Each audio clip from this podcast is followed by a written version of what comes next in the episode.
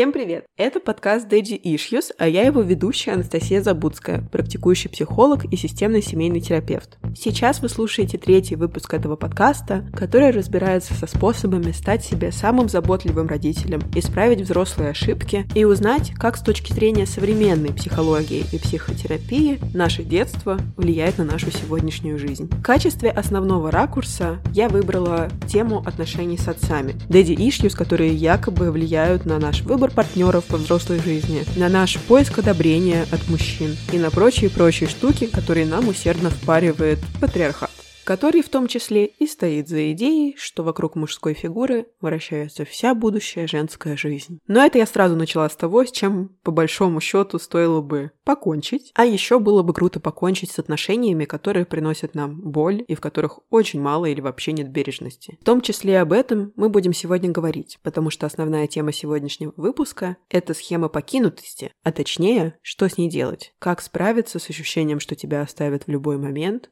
бросят что ты останешься один. В конце выпуска я отвечу на один из присланных мне вами вопросов, а еще сегодня снова прозвучит одна из историй, которыми вы делитесь со мной, за что я вам очень благодарна. Ну что же, как всегда, начинаем с новинок моей жизни, а точнее той ее части, которая относится к записи подкаста Daddy Issues. Во-первых, в прошлом выпуске я, как выпускница Национального исследовательского университета, исследовала важную тему, а именно, могли ли у Шрека быть Daddy Issues? Мы ответа на этот вопрос такого точного не обнаружили, к сожалению, в исследовании. Однако мне пришло сообщение, которое звучит вот так. Отец Шрека хотел его съесть и вообще плохо с ним обходился. Наверное, из-за этого у него Daddy Issues. Что? Я продолжила свое исследование, загуглила, и вот такой комментарий на платформе, это Яндекс.Кью, я не знаю, да, Яндекс.Кью, обнаружила. Вы готовы? У оргов... Ой, сейчас, извините, мне предлагают зарегистрироваться на Яндекс.Кью. А, все, продолжаем. У оргов существует старая добрая традиция выгонять своих детей из дома в 7 лет. Шрек тоже покинул отчий дом в этом возрасте, о чем нам рассказывают в Шрек Мюзикл. Он довольно долго путешествовал, бла-бла-бла. В третьем фильме серии Шрек признается, что отец пытался его съесть. По его словам, отец купал его в соусе барбекю и укладывал спать с яблоком во рту. Хотя Шрек мог и шутить про яблок. Про мать нам ничего не рассказывают.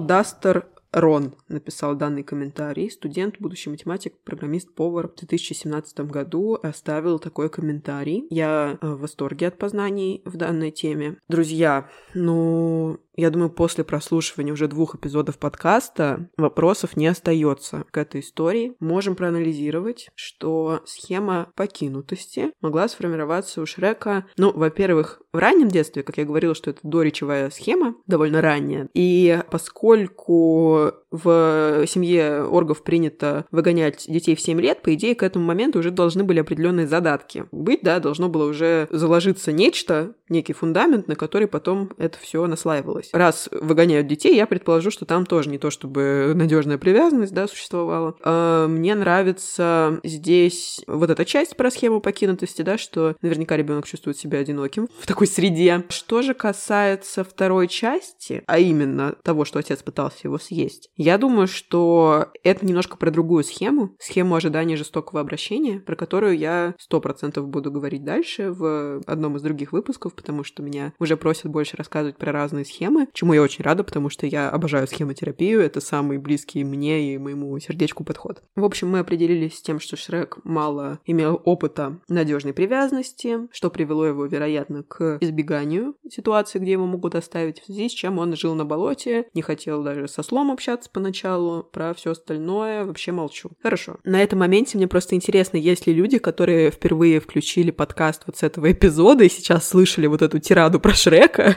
Я извиняюсь. Пожалуйста, послушайте второй выпуск. А теперь перейдем к делу и немножечко вспомним, что вообще такое схема покинутости. Схема покинутости — это включающееся состояние, в котором нам кажется, что нас оставят, бросят, что с нами не будет рядом любимого человека. И это может сопровождаться определенными определенными телесными ощущениями, там боль в груди, тяжесть в шее, ощущение легкости, ватности скорее тела. Я сейчас фантазирую, конечно, это по-разному может быть. Ощущение э, одиночества, чувство грусти, тревога. Немножко разные могут быть варианты, но основное, что это такая совокупность мыслей, эмоций, поведения, телесных ощущений, которые подсказывают, как будто бы может произойти ситуация, в которой мы останемся одни. Примерно о похожем говорит словосочетание травма покинутости или травма покинутого. Я не очень пользуюсь конкретно вот этими двумя словами, потому что мне ближе схемотерапия, соответственно, схема покинутости. Но если где-то вы встречаете формулировку травма покинутости, то, вероятно, имеется в виду что-то похожее. Я уже говорила в прошлом выпуске, что схема похожа на такие очки. Очки восприятия, через которые мы смотрим на мир, и нам кажется, что отношения наши с другими людьми, вообще мир работает каким-то определенным, немного искаженным образом, который нам подсказывают эти очки. В данном случае, что нас могут оставить, что мы не справимся без другого человека и в конце концов останемся одни. Что же за бренд этих очков? Гуччи, может быть, Монки? Нет, ничего из этого. Это очки, которые могли быть выпущены под брендом Daddy Issues. Также могли быть произведены под выпуском отношения с мамой или маме Issues. Могли быть произведены в результате отношений с первым партнером, например, или еще с кем-то. Короче говоря, генетического теста пока не придумали, в котором бы входил в генетический паспорт раздел Daddy Issues, есть они у вас или нет. Кстати, была бы очень хорошая подводка под рекламу генетического теста сейчас. Типа на Daddy Issues нет, но зато есть намного чего другое.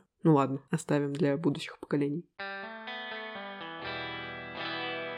Что же делать, чтобы помочь себе, если вы обнаружили у себя схему покинутости? Тут я тоже предлагаю начать с того, с чем было бы лучше в первую очередь покончить, а именно с теми отношениями, в которых к вам плохо относятся.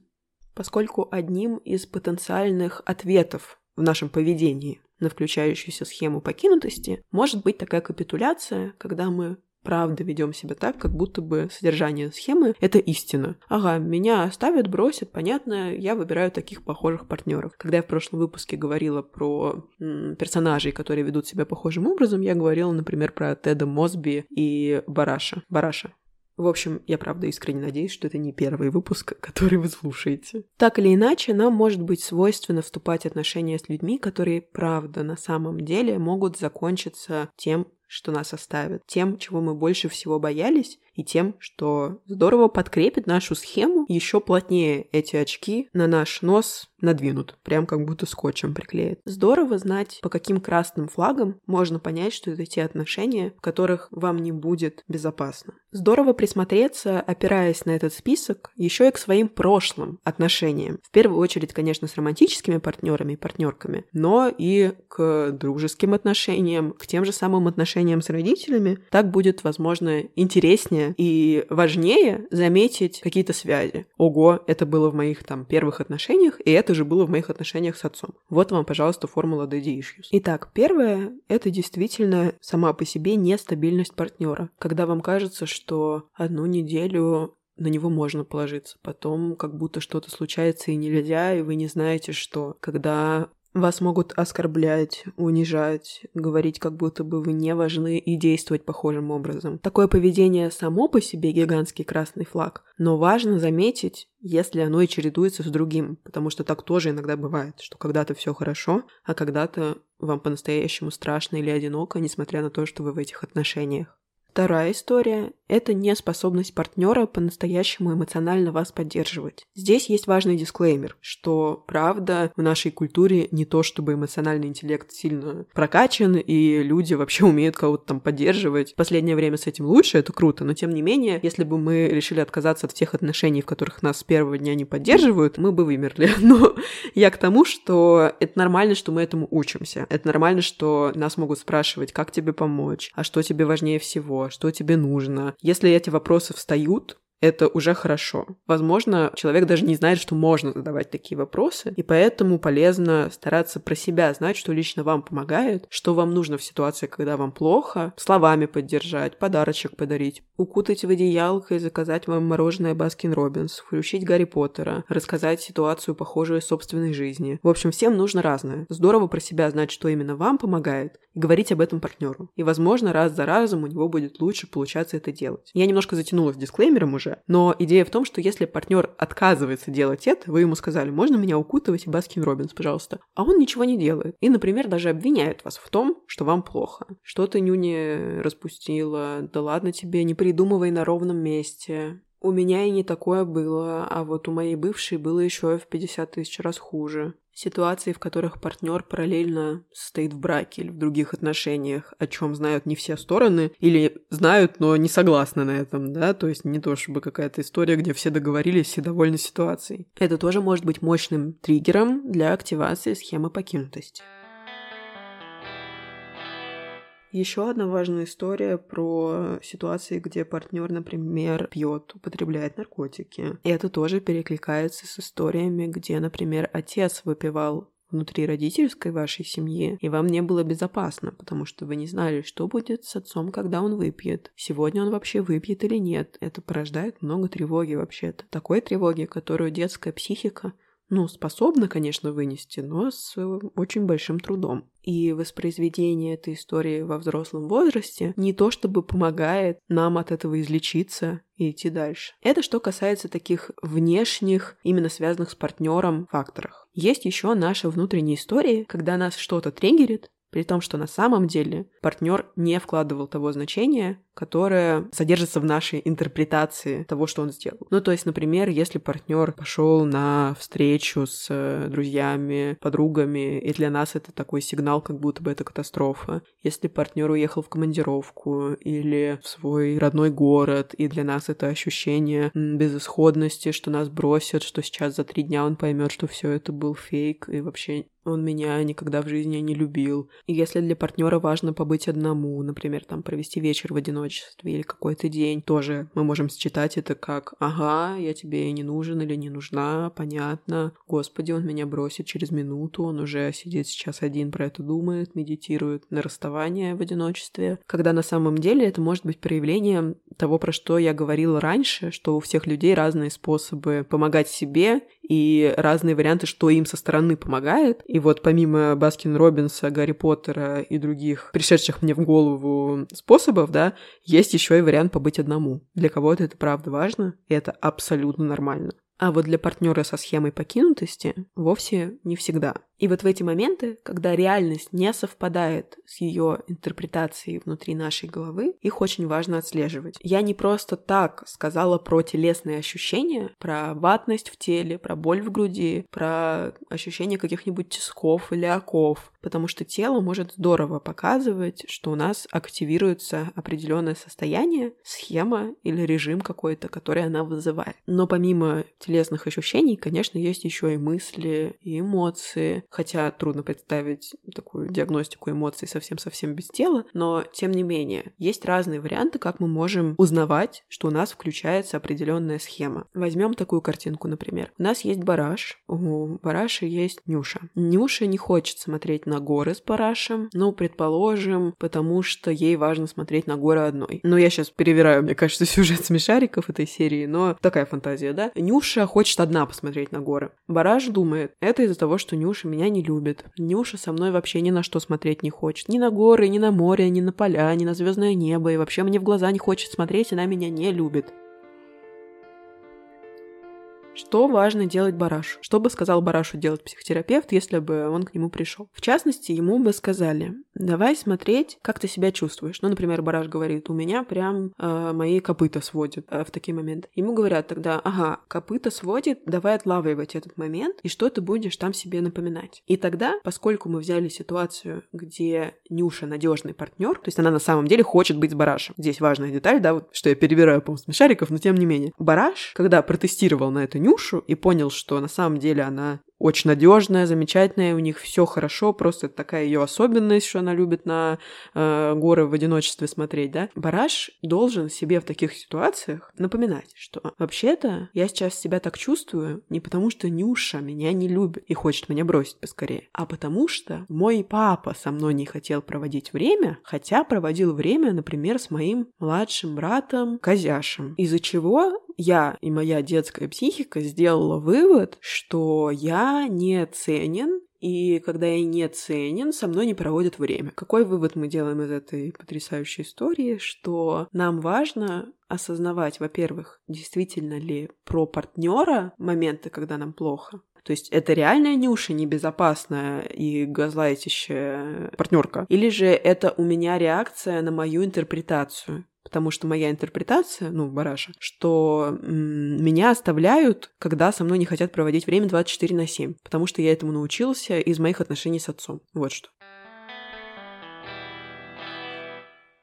И еще одна важная штука — это пожалеть ту часть себя, которую вообще-то когда-то оставили. Неспроста ведь у нас взялась эта схема. Когда-то нам было больно, мы чувствовали себя покинутым, маленьким, брошенным ребенком. И, скорее всего, это было, собственно, когда мы были ребенком. И вот эту детскую часть очень важно заметить, приласкать и чаще ей напоминать, что сейчас мы выросли и можем о ней позаботиться. Что эта часть больше не в той среде, в которой ей было плохо. Эта часть сейчас в безопасности. И это, опять же, работает, если мы правда обеспечиваем этому внутреннему ребенку Безопасность. Возвращаемся к пункту 1 про небезопасных партнеров. Поскольку у меня, правда, нету целей, было бы не очень справедливо, да, доносить какую-то, транслировать идею, что все супер, мы в безопасности. Иногда нет. Мир разный. И здесь работает только проверка, насколько на нас сейчас надеты какие-то очки, либо идеализации человека, либо самопожертвования, либо покинутости, да, то есть самые разные. Главное нам, что это очки, которые как-то фильтруют, искажают реальность реальность. То есть я приглашаю чекать на реальность какие-то наши представления. И если нам небезопасно, нас оттуда забирать поскорее вместе с нашим внутренним ребенком, внутренним барашем, которому вообще-то сейчас очень больно. И который в детстве не заслуживал эту боль испытывать. И сейчас не заслуживает. Для того, чтобы своей детской уязвимой части об этом напомнить, есть разные варианты упражнений, техник. Схемотерапии, они в частности основаны на воображении, поэтому если вы идете к схемотерапевту, лучше подготовиться подготовиться к тому, что с закрытыми глазами вы будете довольно часто. Это очень особенные техники, которые часто вызывают очень тоже особенный фидбэк. В разных книжках есть э, описание этих упражнений, которые можно самому проделать. Если хочется, можете написать, я подскажу. А сегодня я хотела бы здесь рассказать про другой немножко вариант, на мой взгляд, такой, который проще самостоятельно выполнить. Это письмо. Письмо себе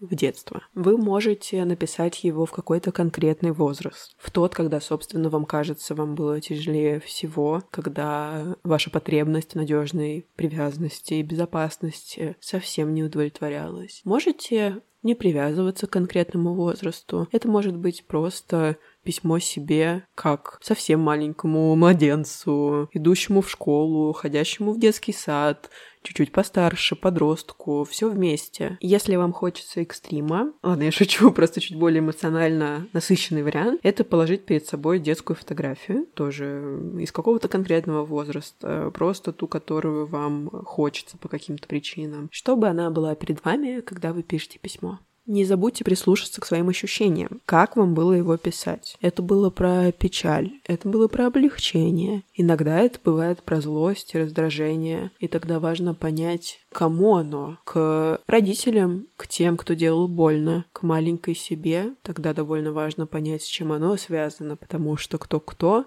а маленькие мы уж точно заслуживаем сострадания, самосострадания. Еще один момент про изменение своих схем и вообще любых изменений. Вот любых, с психотерапевтом, в самостоятельном плавании, вообще каких-то рандомных, ни на чем не основанных, которых вам захотелось. Любые изменения требуют систематичности. Не стоит ждать, что однажды сев и проплакав, написание письма к своему ребенку внутреннему, к себе маленькому, расставив э, в голове какие-то красные флажочки, на что стоит обращать в будущем внимание, когда вы вступаете в отношения, что сразу схема покинутости соберет вещи и выселится из вашей головы. Нет, нужно время. Для всего нужно время. Если вам больше подходит такое объяснение, то тупо для того, чтобы нейронные связи в голове перестроились, нужно время. Это не происходит за микросекунду. Наши привычки не меняются от того, что мы просто решили их поменять. Если бы так работало, наверное, жить было бы попроще. Но так не работает. Поэтому, если вы ловите себя на идее, что ну головой-то я понимаю, но вот не знаю, что с этим делать. Как будто этого недостаточно, что ты головой понимаешь. Это абсолютно окей. Это этап, через который проходят изменения. Есть вещи, которые помогают это закрепить на таком более эмоциональном уровне, например, техники на воображение как раз. Но тем не менее, да, э, дайте себе время. Вот это мой основной такой тезис к вообще вот всему на свете. А еще с этого по-своему имело бы смысл начать, но мы решили э, не хронологически идти, да, от э, того, что очень важно и то, что напрямую может влиять на вашу безопасность. Так вот, первый шаг это вообще подумать насчет мотивации.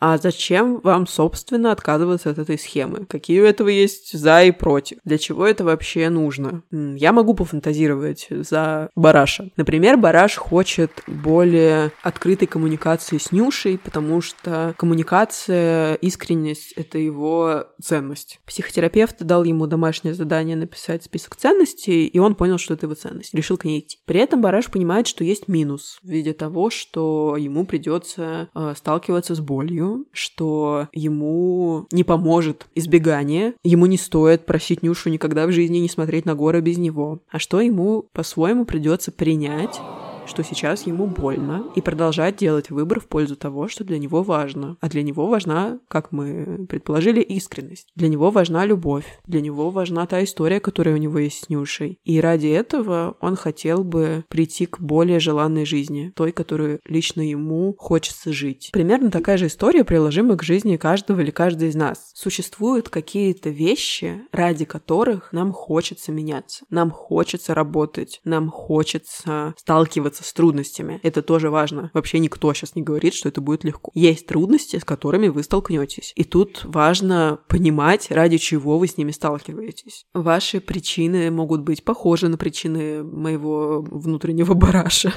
могут быть совершенно не похожи. Здесь нет правильных и неправильных ответов. Возможно, сейчас вообще не время работать со схемой покинутости, потому что это не то, что влияет на вашу жизнь так, что вы готовы туда прикладывать усилия. Может быть по-разному. И это, как всегда, супер супер окей. Получается, что за база в этом конкретном случае помогает нам справиться с daddy issues, которые проявляются как схема покинутости. Во-первых, признать в себе уязвимого ребенка, напомнить ему, что сейчас он в безопасности. Если когда-то его отец делал ему больно, то сейчас он может себя защитить. У него есть выбор. Он не выбирал отца, но выбирает людей, которые есть рядом. И он может выбрать тех, с кем будет по-другому. Важно давать себе время, не винить себя, не ругать, когда кажется, что ты не справляешься, что с тобой что-то не так, что нужно было уже 33 раза от этого избавиться, тебе вообще уже 30 лет э, на носу. Ваша потребность в надежной привязанности и безопасности когда-то не была удовлетворена, и сейчас отголоски этого прилетают каждый день, раз в неделю, раз в полгода, только когда у вас начинаются новые отношения. Я не знаю, но если к себе прислушаться, вы можете про себя это узнать. И тогда с этим можно что-то делать. А теперь время для истории, которую я получила. Эти истории я зачитываю абсолютно анонимно и только если вы на это согласны. Поэтому я, мой директ в частности, открыт для того, чтобы вы поделились своим опытом. Если вы просто хотите со мной поделиться и не хотите, чтобы история звучала в подкасте, естественно, вы можете об этом тоже написать. Моя ценность — это бережность. И здесь я однозначно стараюсь ее реализовывать.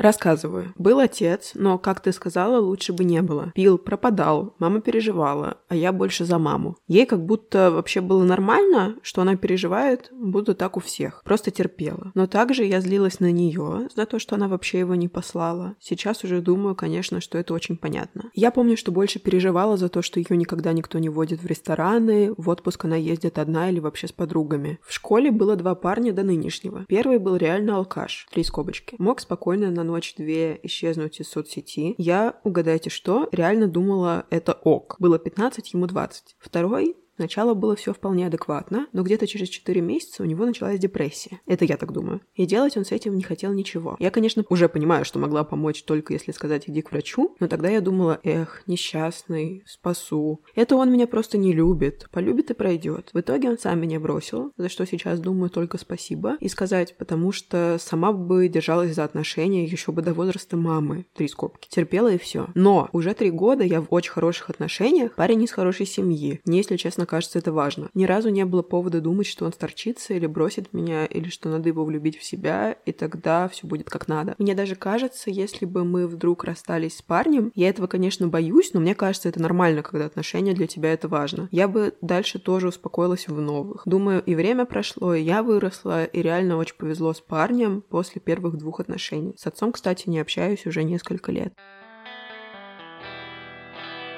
Мне кажется, здесь можно вспомнить про огромный плюс того, что за последние годы изменилась повестка в социальных сетях в плане повышение, если не сказать появление психологического контента, содержания внутри соцсетей, в первую очередь, по моим наблюдениям Инстаграма. Мне кажется, что это, ну, если так искать плюсы, своего рода заслуга карантина, потому что, по моим воспоминаниям, именно тогда стали появляться первые всякие симпатичные картиночки про границы, про здоровые и нездоровые вот это все отношения. И в этом много пользы, потому что сейчас больше людей знает о том, как распознать те отношения, в которых вообще-то тебе скорее плохо плохо, чем хорошо. Когда я училась в школе, когда большая часть моего окружения и даже клиентов училась в школе, конечно, такого доступа к информации не было, а это тот период, когда такие отношения очень распространены. Поэтому мне очень хочется поддержать автора этой истории. Очень радостно за то, что новые отношения, правда, стали тем, что по-своему помогло понять, что вы никому не обязаны спасать спасать, лечить, терпеть. Если я говорю, что у большинства моего окружения, сверстников, не было понимания, что в отношениях вообще-то нормально ожидать коммуникации, открытости, искренности, внимания к твоим потребностям и к тому, что вообще-то, когда человек пропадает, тебе может быть не очень комфортно с этим фактом. Так вот, что уж тогда говорить про время, когда наши родители росли и строили свои отношения, в частности, наши примеры ведь это перед глазами. И мне кажется, в этой истории э, была такая параллель, да, я вроде как ее не надумала, между терпением, э, как называет э, автор этого сообщения, да, мамы, и собственным терпением в первых двух отношениях. А это ведь правда то, на что мы смотрим, и то, откуда мы узнаем первые модели взаимоотношений между людьми в целом. И тут мне хочется подчеркнуть важную деталь. Наши последующие отношения с людьми, пока мы уже в подростковом возрасте, во взрослом возрасте, они так или иначе влияют на нашу привязанность. То есть ваш там тип привязанности, удовлетворение потребностей в надежной привязанности безопасности, оно не всегда одинаковое. Опять же, если в детстве что-то пошло не так, это не приговор совсем-совсем. И здесь как раз мне приходит в голову пример про молодого человека нынешнего, девушки, которая прислала эту историю, что наши отношения с человеком, у которого, ну, так скажем, надежный тип привязанности, у которого сформировалось понимание, что такое отношения, в которых вы даете друг другу чувство безопасности, в которых есть надежная опора. Когда мы находимся рядом с таким человеком, который снова и снова дает нам понять, понять, что так вообще-то было можно все это время, наша привязанность тоже становится надежнее. Так бывает. И мне кажется, что в этом очень много силы и надежды. Это на самом деле, к слову, о том, что существует такая идея, мол, в отношениях нельзя идти на компромиссы, там, меняться. Мне кажется, что в любых отношениях люди могут меняться. И да, не все, допустим, готовы к каким-то определенным вещам. Да, красные флаги, которые я называла, это, на мой взгляд, довольно универсальные штуки, но у каждого человека могут быть свои представления то, о том, с чем он готов сталкиваться и с чем он не готов сталкиваться в отношениях, и это окей. Мне просто здесь хочется сказать, что если отношения в ходе их развития, их существования меняются, это круто и по-своему очень понятно. Куда без этого два человека рядом между ними происходит, ну, по-своему, непрерывная коммуникация, и это не что-то плохое, явно не априори плохое. Бывает, конечно, что рядом с партнером, который в очередной раз подтверждает нашу схему покинутости и дает понять, что вообще-то да, правда, важные люди нас оставляют, например, он или она. Тут про то, что у нас схема это становится только крепче, очки, опять же, скотчем на нос приклеиваются. Да, это перемены не те, которые мне бы хотелось кому-то пожелать, но бывают и очень-очень приятные, полезные, важные штуки, например, когда наш тип привязанности двигается в сторону надежной. Переходим к заключительной рубрике под названием вопросы. В Инстаграме я их получаю, если что. Итак, вопрос такой. Итак, вопрос такой. Я их стараюсь плюс-минус по теме эпизода подбирать. Как перестать влюбляться в парней, что проявили к тебе малейшее внимание? Ну что же, здесь помогает, к сожалению, немножко замылившееся слово, которое на самом деле я очень люблю и м, грущу, что оно как-то обросло м, каким-то кринжем. Очень предлагаю от него абстрагироваться и все-таки само содержание не забывать и держать в голове. Так вот, это слово осознанность. Здесь я подразумеваю под ней такое действие не на автопилоте, а возможность прислушаться к своему эмоциональному состоянию, к своим вообще мыслям. И конкретно тут мне кажется важным заранее, за задуматься о все тех же красных флагах. Во-первых, тех, которые прозвучали в этом выпуске ближе к началу. Во-вторых, о ваших собственных потребностях в отношениях, потому что они могут быть у каждого разными, это окей. И тут, конечно, не про что-то из серии «Вот мне нужен человек, который носит только носки с э, зверюшками», или наоборот, я ненавижу людей, которые носят носки цветные, или еще что-то, или, пожалуйста, этот человек должен был прочитать всего Гарри Поттера, и его любимой книгой обязательно должен быть «Принц Полукровка», иначе как бы нет, до свидания. Хотя, кто знает, может быть, для кого-то особая ценность в этом есть. Тут просто я идею предлагаю, что если это какие-то ригидные, то есть не гибкие а, представления о том, как должно быть, нам это тоже может не полезно быть. Но какие-то общие свои собственные мысли на этот счет лучше закрепить и про это подумать на берегу, так скажем, заранее. Это такой первый пункт, а еще второй есть. Мне кажется, очень круто, что вы вообще задаете задаете этот вопрос. И всех остальных я тоже призываю его себе задать, потому что если мы это в себе обнаружили, если какой-то такой маячок там поставили, мы опять же становимся чуть-чуть более осознанными. Мы знаем, что у нас есть такая особенность, и когда в следующий раз это повторится, а я предполагаю, опять же, что если вопрос задан, вероятно, про какую-то систему идет речь, то есть это не единичный случай, то вот здорово в следующие разы для себя это стараться обозначать, что да, я знаю, что у меня вот есть такой прикол такая фишка, особенность моего мышления у меня существует. Я к ней внимательна, я это знаю. Поэтому я с собой постараюсь так э, провести беседу внутреннюю. Ага, так, подруга, у тебя есть такая фишка. Давай сейчас сверимся с красными флагами, с нашими представлениями о том, чего мы вообще хотим. А еще, я тут так про мысли активно говорю, ну давайте еще к чувствам прислушаемся. Как я вообще себя ощущаю с этим человеком? Комфортно мне. У меня бабочки в животе. У меня никаких бабочек, а только те бабочки, которые от тревоги. У меня страх вообще может быть, да, ну то есть тут абсолютно разные могут быть варианты. Предлагаю и мысленный такой разбор ситуации провести, и к себе прислушаться с точки зрения эмоций. И чем активнее, так скажем, мы об этом заранее на берегу подумаем, тем насыщеннее внутри нас может стать ценность, и э, само содержание может закрепиться покрепче. То есть, если мы просто один раз сели, пока вот слушаем подкаст Daddy Issues и подумали, ага, блин, у меня такое есть. Ко мне три секунды внимания проявили, и все, э, я как будто с какой-то пеленой перед глазами, все теми же самыми очками, линзами и так далее. А можно для себя это прописать. Можно попробовать что-то про это почитать. В конце концов, с психологом очень хорошо про это поговорить, даже если вы это заметили. Опять же, насытить немножко эту историю, чтобы для вас она стала более понятной и более доступной да, для вашей памяти, когда вы снова окажетесь в похожих условиях и обстоятельствах. Что, кстати, относится по большому счету к огромному количеству проблем и историй, которые людей тревожит и беспокоит, а не только к отношениям. На этом мы сворачиваем наши Daddy Issues на сегодня. Запаковываем их в коробочку, откладываем ее до следующей недели, чтобы продолжить с ними разбираться. С вами была Анастасия Забудская, и на меня можно подписаться в Инстаграме и в ТикТоке, но немножко важнее поставить оценки этому подкасту там, где вы его слушаете, потому что это очень помогает его продвижению. В Инстаграме со мной можно поделиться вашими историями и задать вопросы. А потом, конечно же, нужно будет тем более слушать следующие выпуски, услышать ответы. До встречи!